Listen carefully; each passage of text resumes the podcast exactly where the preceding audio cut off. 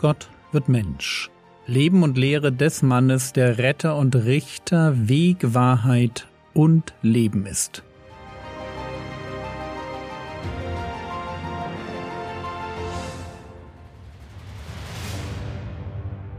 Episode 203 vom Schwören Teil 3 In der letzten Episode haben wir einiges übers Schwören gelernt.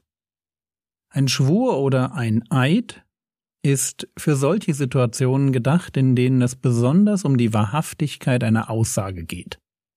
Vor Gericht, beim Ablegen eines Gelübdes oder wenn ich im persönlichen Gespräch ganz genau wissen muss, dass mein Gesprächspartner mich nicht anlügt.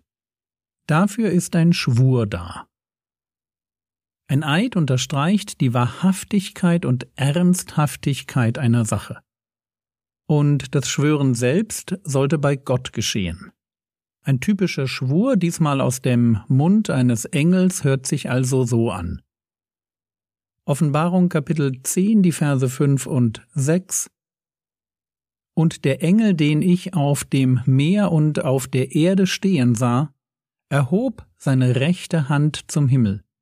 Und er schwor bei dem, der von Ewigkeit zu Ewigkeit lebt, der den Himmel erschuf und das, was in ihm ist, und die Erde und das, was auf ihr ist, und das Meer und das, was in ihm ist, es wird keine Frist mehr sein. Ein Schwur hat also, wenn es um Wahrhaftigkeit und Ernsthaftigkeit geht, eine wichtige Funktion im Umgang der Menschen miteinander. Frage warum formuliert der Herr Jesus dann Matthäus Kapitel 5, Vers 34 Ich aber sage euch, schwört überhaupt nicht. Und es muss mit dem zu tun haben, was die Rabbis gelehrt haben. Der Vers davor, Matthäus Kapitel 5, Vers 33, Wiederum habt ihr gehört, dass zu den Alten gesagt ist, du sollst nicht falsch schwören, du sollst aber dem Herrn deine Eide erfüllen. Ich soll nicht falsch schwören und ich soll Gott meine Eide erfüllen. Bis dahin klingt alles super. Alles ist super, solange ich bei Gott schwöre und nur bei Gott und der Schwur selbst als ein Mittel der Bestätigung meiner Aussage besonderen Gelegenheiten und Situationen vorbehalten bleibt. Nur zur Zeit Jesu war das eben anders. Matthäus 5, die Verse 34 bis 36 Ich aber sage euch, schwört überhaupt nicht, weder bei dem Himmel, denn er ist Gottes Thron, noch bei der Erde, denn sie ist seiner Füße Schemel, noch bei Jerusalem, denn sie ist des großen Königs Stadt, noch sollst du bei deinem Haupt schwören, denn du kannst nicht ein Haar weiß oder schwarz machen. Wir merken, zur Zeit Jesu wurde eben nicht nur bei Gott geschworen, sondern bei allen möglichen Dingen. Und statt genau das nun zu verbieten und darauf hinzuweisen, dass man nur bei Gott schwören darf, haben sich die Schriftgelehrten und Pharisäer der Frage angenommen, welcher Schwur gelten soll und welcher nicht. Wenn ich vor Gott oder Menschen einen Schwur ablege, muss ich dann immer die Wahrheit sagen. Und die Antwort der Rabbis war Nein. Das hängt ganz vom Schwur ab. Es gab Schwurformeln, die waren bindend, und es gab solche, die waren es nicht. Es gab also Schwurformeln, die hörten sich nach Schwur an, waren in Wirklichkeit aber nur heiße Luft. Ich greife mal vor, weil es hier so gut passt. Wehe Rufe gegen die Schriftgelehrten und Pharisäer, Matthäus 23, die Verse 16 bis 18. Wehe euch, ihr blinden Führer, die ihr sagt, wenn jemand bei dem Tempel schwören wird, ist das nichts. Wenn aber jemand bei dem Gold des Tempels schwören wird, ist er gebunden. Narren und Blinde, was ist denn größer, das Gold oder der Tempel, der das Gold heiligt? Und wenn jemand bei dem Altar schwören wird, ist das nichts, wenn aber jemand bei der Gabe schwören wird, die auf ihm ist, so ist er gebunden. Hier haben wir die Lehre der Rabbis im Detail. Wenn man beim Tempel schwört, dann gilt der Schwur nicht. Schwöre ich beim Gold des Tempels, dann bin ich gebunden. Wenn ich beim Altar schwöre, dann ist das nichts. Wenn ich jedoch bei dem Opfer schwöre, das auf dem Altar liegt, dann bin ich gebunden.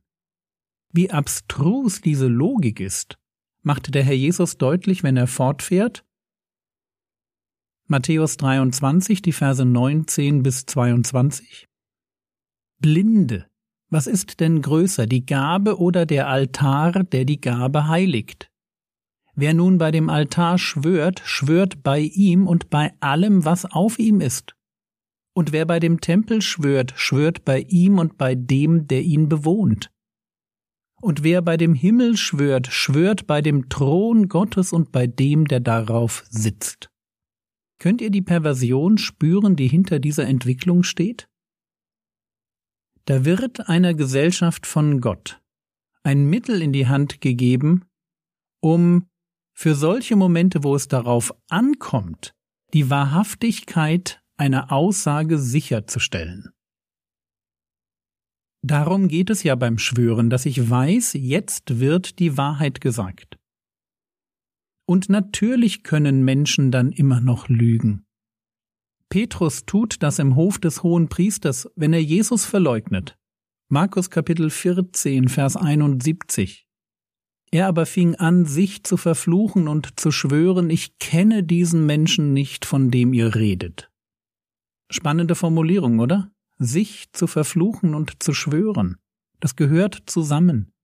Wenn ich schwöre, dann ist das eine Selbstverfluchung. Gott möge mich strafen, wenn ich jetzt nicht die Wahrheit sage. Aber was, wenn es Schwüre gibt, die gelten und solche, die nicht gelten? Beim Tempelschwören gilt nicht, beim Gold des Tempels schwören gilt. Da blickt doch keiner durch. Keiner außer einer kleinen Gruppe von Eingeweihten, die ganz genau wissen, was sie sagen müssen, um den Eindruck zu erwecken. Sie würden die Wahrheit sagen, ich schwöre, und doch durch den Schwur selbst nicht gebunden sind. Der Schwur, gegeben um die Wahrheit sicherzustellen, wird zu einem Mittel, um eine Lüge zu kaschieren. Ein Eid wird zu einem Instrument für eine Täuschung. Absolut gruselig. Und machen wir uns nichts vor, stößt man diese Tür erst einmal auf, wird jeder davon Gebrauch machen. Und wie sieht dann die Lösung aus? Jesus bringt dazu zwei Gedanken. Erstens, schwört überhaupt nicht. Jedenfalls nicht bei diesem ganzen Kram wie Himmel und Erde, Jerusalem oder dem eigenen Kopf. Das ist, was ich eingangs meinte, als ich sagte, dass ich das Verbot des Schwörens situativ auslege. Wenn von 1. Mose bis Offenbarung geschworen wird, wenn das Schwören geboten wird, die Apostel es tun und auch Gott selbst schwört, dann fällt es mir schwer, das Verbot als allumfassend anzusehen dann muss es eine Art von Qualifizierung geben, die mitschwingt. Und wenn ich mir dann den Zustand der Gesellschaft anschaue, wie aus einem Schwur bei Gott ein Schwur bei allen möglichen Dingen geworden war, wie Schwüre nach gilt und gilt nicht aufgeteilt wurden, dann glaube ich, dass der Herr Jesus mit schwört überhaupt nicht kein grundsätzliches Verbot ausspricht, sondern auf das Verhalten seiner Zeitgenossen anspielt. So wie sie mit dem Thema Schwören umgehen, das ist so falsch, dass sie damit am besten komplett aufhören. Ihr Verständnis vom Schwören ist so weit weg von der ursprünglichen Intention Gottes, dass es nur ein Mittel gibt. Sofort ganz damit aufhören.